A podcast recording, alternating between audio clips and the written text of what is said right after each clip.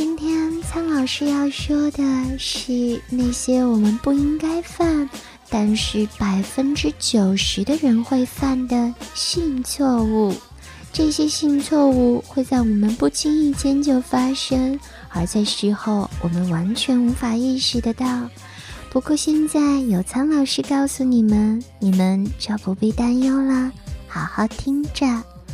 首先，我们来说前戏。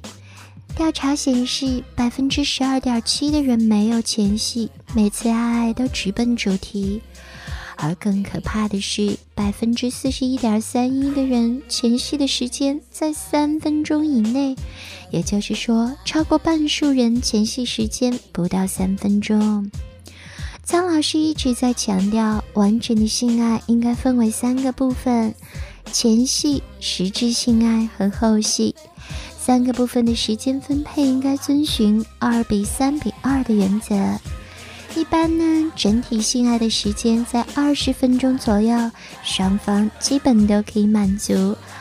那么前戏应该占六分钟左右是最好的。年纪越大，越有增强前戏的时间，让身体做好充分的准备。那么，当你的前戏可以达到六分钟了，就代表一切都很完美了吗？当然不是。就算时间够了，前戏的内容是否达标也很重要。调查显示，搂抱和亲吻在前戏中占到了七成。而实际上，最好的前戏应该是全方位的，满足人的视觉、触觉、嗅觉和听觉四大需求。用音乐和灯光来营造气氛，对他说一些挑逗的话，用呼吸来接触。两个人之间不必过于拘泥形式，每次可以换个花样，多一些形式。当完成了前戏，进入实质性爱的时间呢，也会有人觉得不太满意，而不满意的根本其实是因为大家在不经意间犯了错误。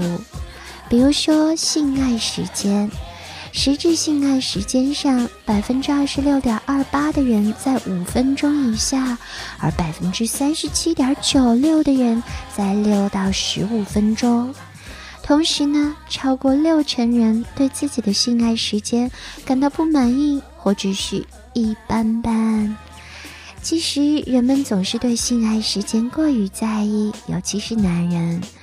实际上，各个国家的实质性爱时间没有大家想象的那么长，平均时间是四分二十四秒，最长记录四十四分钟，最短也就是三十秒。